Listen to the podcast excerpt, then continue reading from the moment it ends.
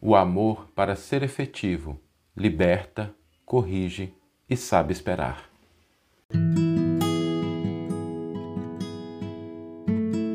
Você está ouvindo o podcast O Evangelho por Emmanuel, um podcast dedicado à interpretação e ao estudo da Boa Nova de Jesus através da contribuição do benfeitor Emmanuel. A nossa reflexão de hoje será sobre um desafio que talvez seja um dos maiores desafios que nós podemos enfrentar durante uma existência, que é quando a gente passa por uma das provas mais difíceis do amor, quando vemos pessoas queridas se desviarem do caminho, cometerem equívocos, paralisarem a marcha, e às vezes pode ser um filho, às vezes pode ser um pai, pode ser uma mãe, às vezes pode ser um amigo, um parente, um companheiro, uma companheira. E é, quando a gente está diante dessas situações, às vezes a gente se defronta com aquele dilema, né? Até quando a gente cede? O que, que a gente deve fazer? Como é que a gente pode efetivamente auxiliar? E para que a gente seja efetivo, a gente precisa lembrar sempre que a vida nos pede auxílio, compreensão e tolerância. Mas ela não exige que, a gente nos que nós nos afastemos dos nossos ideais, que a gente compactue com o erro, nem que a gente paralise a marcha.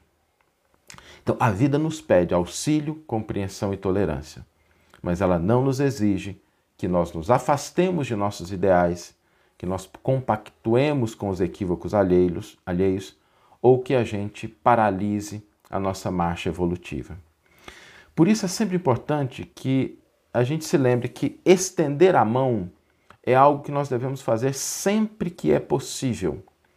Mas sentar e chorar com alguém na sarjeta e permanecer ao lado dela sem cumprir com aquilo que a vida nos pede não é um auxílio efetivo. O Evangelho tem muitas passagens bonitas. Em Atos dos Apóstolos, a gente vai ler o versículo mais para frente, tem um versículo que João, se afastando deles, vai para Jerusalém. E esse versículo, ele mostra para a gente essa atitude, porque ele traz, na sua singeleza, na sua aparente simplicidade, muitas leis importantes. Em primeiro lugar, a lei de que ninguém auxilia sem estar bem, sem ter condições. Se nós queremos auxiliar o outro, nós precisamos ter a consciência clara a disposição correta, o entendimento das situações, porque, do contrário, o nosso auxílio, embora bem intencionado, embora com a vontade, com o desejo de que o outro melhore, de que o outro progrida, de que o outro se desvencilhe de determinados problemas, se torna um auxílio ineficiente, inexpressivo e às vezes pode ser até prejudicial. Por isso, primeiro passo, né? Entender a dinâmica da vida, a dinâmica das relações e entender que a vida não pede que a gente destrua a nós mesmos em função de caprichos alheios. Para Deus, tudo é filho. Então, se um filho se anula em favor do outro, quando o outro se coloca na estrada de equívocos, de problemas, nós temos aí uma situação muito complexa que não terá o resultado que nós esperamos. Não confundamos isso com o sacrifício. A gente se refere aqui quando a gente realmente paralisa aquilo que a gente tem que fazer, quando a gente aquilo que a gente deve realizar, quando a gente abre mão dos nossos ideais. Cristo se sacrificou pela humanidade, sim, mas nunca abriu mão dos seus ideais. Cristo se sacrificou pela humanidade, sim, mas ele nunca paralisou a sua marcha em favor daqueles que precisam. Cristo se sacrificou pela humanidade, sim, mas ele nunca compactuou com o erro daqueles que estavam equivocados na sua época. Às vezes é difícil a gente entender esse movimento, porque a gente pensa às vezes que só ceder, que a gente fazer o que o outro quer, que a gente colocar a nossa vida nas mãos dos outros, que a gente sempre está do lado do outro, que isso é um auxílio efetivo e não é. O amor, ele exige um nível de maturidade mais profundo. O amor não é simplesmente o sentimento piegas de se submeter à vontade ou aos caprichos alheios. de atender tudo que os outros querem. O amor é aquele que compreende aqueles que estão à nossa volta na sua essência mais profunda. O que eles são? O que um filho é, o que um pai, uma mãe, um parente, um esposo, uma esposa, antes desses papéis, são filhos de Deus. São espíritos imortais. São espíritos que têm a sua trajetória, que têm as suas escolhas, que têm os seus caminhos. E muito embora a gente se angustie quando a gente vê que algum deles está tomando um caminho cheio de pedras, existe a liberdade. E, e é interessante a gente pensar nisso, porque é assim que Deus age com a gente, não é? Quantas vezes nós mesmos nos embrenhamos em caminhos complicados e Deus permitiu? Porque Deus é o amor na sua mais profunda expressão. E o amor, ele liberta. Mas ele liberta por quê? Porque ele sabe o valor da experiência para aquele que vive. Por isso o amor liberta. O amor corrige, porque o amor sabe que o erro às vezes dói mais. E às vezes a gente fica contemporizando situações, passando panos quentes, porque a gente fica com medo do que, que o outro vai pensar, do que, que o outro vai fazer, quando muitas vezes a ação de correção fraterna, não aquela correção né, que é, é desequilibrada no momento que a gente está com raiva, que a gente grita, não é isso, né? Porque o amor não se desequilibra, mas o amor aponta o erro. Ele, com serenidade, com calma, com tato, ele aponta o erro. Porque ele sabe que o erro dói mais do que se a gente ficar em silêncio. O amor, ele sabe esperar. E talvez essa seja uma das características mais bonitas do amor. O amor sabe esperar. Mas ele sabe esperar porque ele tem uma consciência de que todos, todos nós voltaremos à estrada do bem em direção a Deus cedo ou tarde. É inevitável, porque fora desse trajeto dói muito, incomoda, tem problema. Mas o amor não obriga que a pessoa se dirija para um nível de entendimento sem que ela tenha adquirido a necessária maturidade mas ele sabe esperar. Né? A esperança do amor é a esperança que confia que a pessoa pode errar, que a pessoa pode se equivocar, mas ela vai aprender, ela vai crescer. E ele não desanima, ele não fica assim, ah, perdi tudo. Não, o tempo vai se encarregar disso. Mas um dos elementos mais importantes do amor é que, lembremos disso, o amor é uma via de mão única. O amor é uma via de mão única. O amor legítimo, ele ama. Ele não espera que o outro retribua o amor. Ele oferece, porque ele sabe que é melhor, mas ele não exige condições. O amor, quando ele se estabelece numa mão dupla, eu te amo, mas é porque eu espero alguma coisa, deixa de ser amor e passa a ser comércio. Deixa de ser o amor legítimo e passa a ser uma relação de troca. E é quando a gente se equivoca, quando a gente confunde essas duas coisas, que existem as grandes frustrações e as grandes decepções. Porque há pessoas que aparentemente amam muito, mas esperam igualmente muito. E quando muito do outro não chega para a gente, a gente se decepciona, a gente se frustra. O amor, o amor legítimo, é aquele que tem uma mão única. A gente ama. Se o outro vai retribuir ou não, isso é outra conversa. E aí a gente pode medir o tamanho do nosso amor. Né? A gente pode fazer o exercício. E não tem nada de errado a gente esperar alguma coisa das outras pessoas.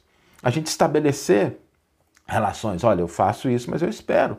Desde que isso fique claro e que a gente entenda que isso não é o amor legítimo. Não tem problema. Né?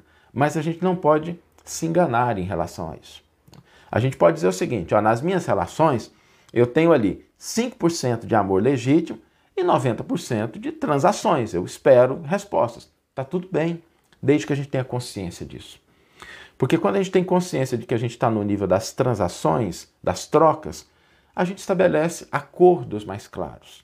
Inclusive a pessoa do outro lado sabe o que ela vai ter que retribuir quando né, ela receber aquilo que a gente está disposto a auxiliar, a entregar, a doar.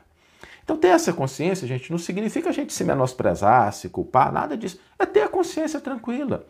Olha, Fulano, isso aqui eu posso até fazer por você, mas olha, eu espero isso. Ok, estamos no nível da relação, estamos no nível da transação.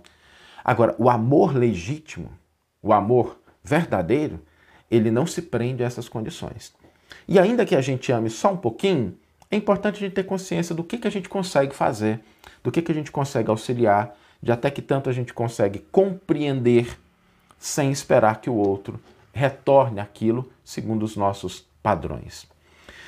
Por isso que essa maturidade do amor, desse sentimento que caracteriza né, a própria divindade, João diz isso, né, Deus é amor, significa a gente olhar para aquelas pessoas que estão à nossa volta, tomando caminhos que a gente não desejaria, com esse olhar amoroso que pressupõe abençoar sempre, desejar sempre o melhor.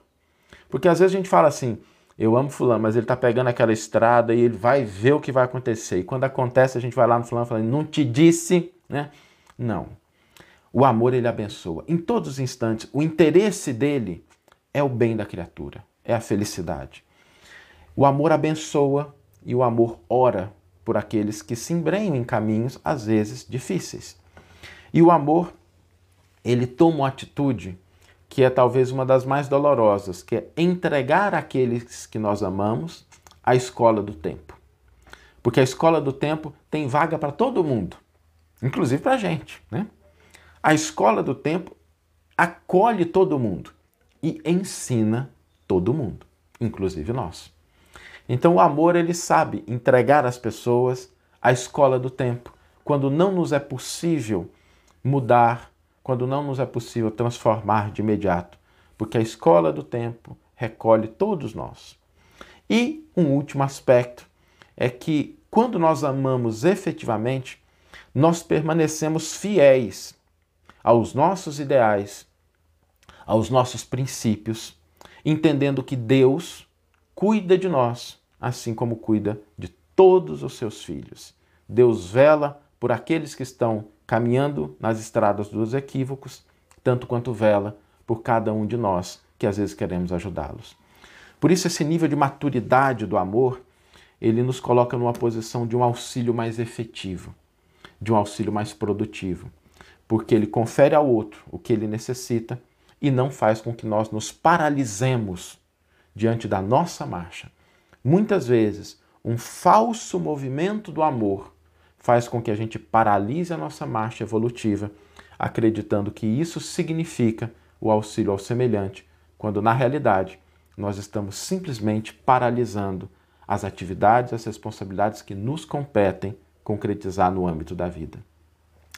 Vamos ler agora a íntegra do versículo e do comentário que inspiraram a nossa reflexão dessa manhã. O versículo está em Atos dos Apóstolos, capítulo 13, versículo 13 e nos diz: João, porém, apartando-se deles, regressou para Jerusalém. Emmanuel vai intitular o seu comentário Almas em Prova. É possível estejas atravessando a provação de observar criaturas queridas nas sombras de provação maior. Almas queridas anestesiadas no esquecimento de obrigações que lhes dizem respeito. Companheiros dominados por enganos que lhes furtam a paz filhos que se terão marginalizado em desequilíbrio, e amigos que se afirmam cansados de esperar pela vitória do bem para abraçarem depois larga rede de equívocos que se lhes farão caminhos dolorosos. Ao invés de reprová-los, compadece-te deles e continua fiel ao trabalho de elevação que esposaste. Se permanecem contigo, tolera-lhes com bondade os impulsos de incompreensão auxiliando-os quanto puderdes, a fim de que se retomem na segurança de que se distanciam. Se te abandonam, não lhes impeças a marcha no rumo das experiências para as quais se dirigem. Sobretudo, abençoa-os com teus melhores pensamentos de proteção. Recorda que, se consegues ajuizar quanto às necessidades de alma que patenteiam, é forçoso reconhecer que são eles doentes perante a sanidade em que te mostras. Busca entender-lhes a perturbação e ora por eles. São companheiros que a rebeldia alcançou em momentos de crise. corações que se renderam ao materialismo que admite os prodígios da vida unicamente por um dia. Seres amados que ainda não suportam a disciplina pelo próprio burilamento ante a imaturidade em que se encontram, ou espíritos queridos sobre a hipnose da obsessão. Embora pareça que não te amem, ama-os mesmo assim. Entretanto, se te permutam a fé por insegurança ou se trocam a luz pelo nevoeiro, não precisas acompanhá-los porque os ames. Se tudo já fizestes para sustentá-los em paz, entrega-os à escola do tempo, que de ninguém se desinteressa. Os que procuram voluntariamente espinheiros e pedras na retaguarda, um dia voltarão à seara do bem que deixaram. Onde estiveres, abençoa-os. Como estiverem, abençoa-os. E ainda que isso te doa o coração, continua fiel a ti mesmo no lugar de servir que a vida te confiou, porque Deus os protege e restaura no mesmo infinito amor com que vela por nós. Que você tenha uma excelente manhã, uma excelente tarde ou uma excelente noite e que possamos nos encontrar no próximo episódio. Um grande abraço e até lá!